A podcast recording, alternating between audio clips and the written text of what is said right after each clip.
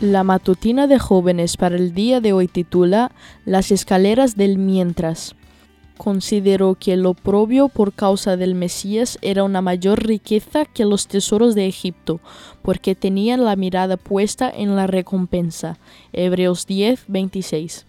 Un verano cumplí dos sueños. Me gustan mucho los teatros y tuve la oportunidad de visitar dos muy famosos que hacía rato quería conocer.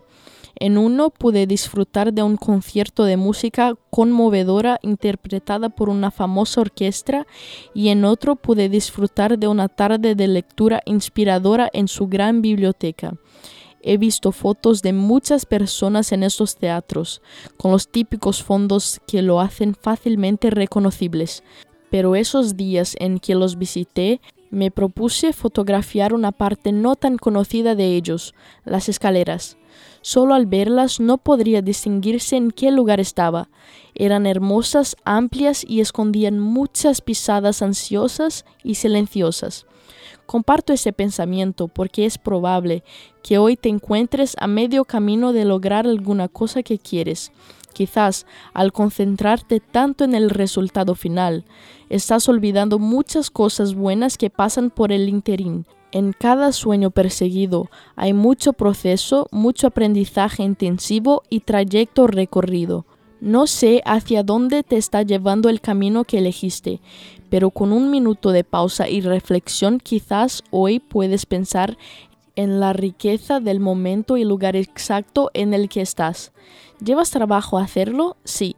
Es un ejercicio al que no siempre estamos acostumbrados, pero es lo que nos garantiza que cuando todo haya terminado o hayamos llegado a la cima que tanto anhelábamos, no tengamos una sensación de vacío como si realmente todo hubiera terminado.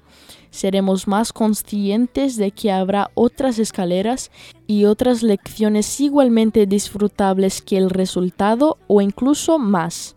Y a mi mente viene Moisés, que pasó por escaleras largas y solitarias, y aunque siempre tenía su mirada puesta en la recompensa, no dejó de interceder por su pueblo, de aprovechar los momentos que vivía camino a su objetivo para aprender lecciones de humildad y dependencia y de ayudar a los demás.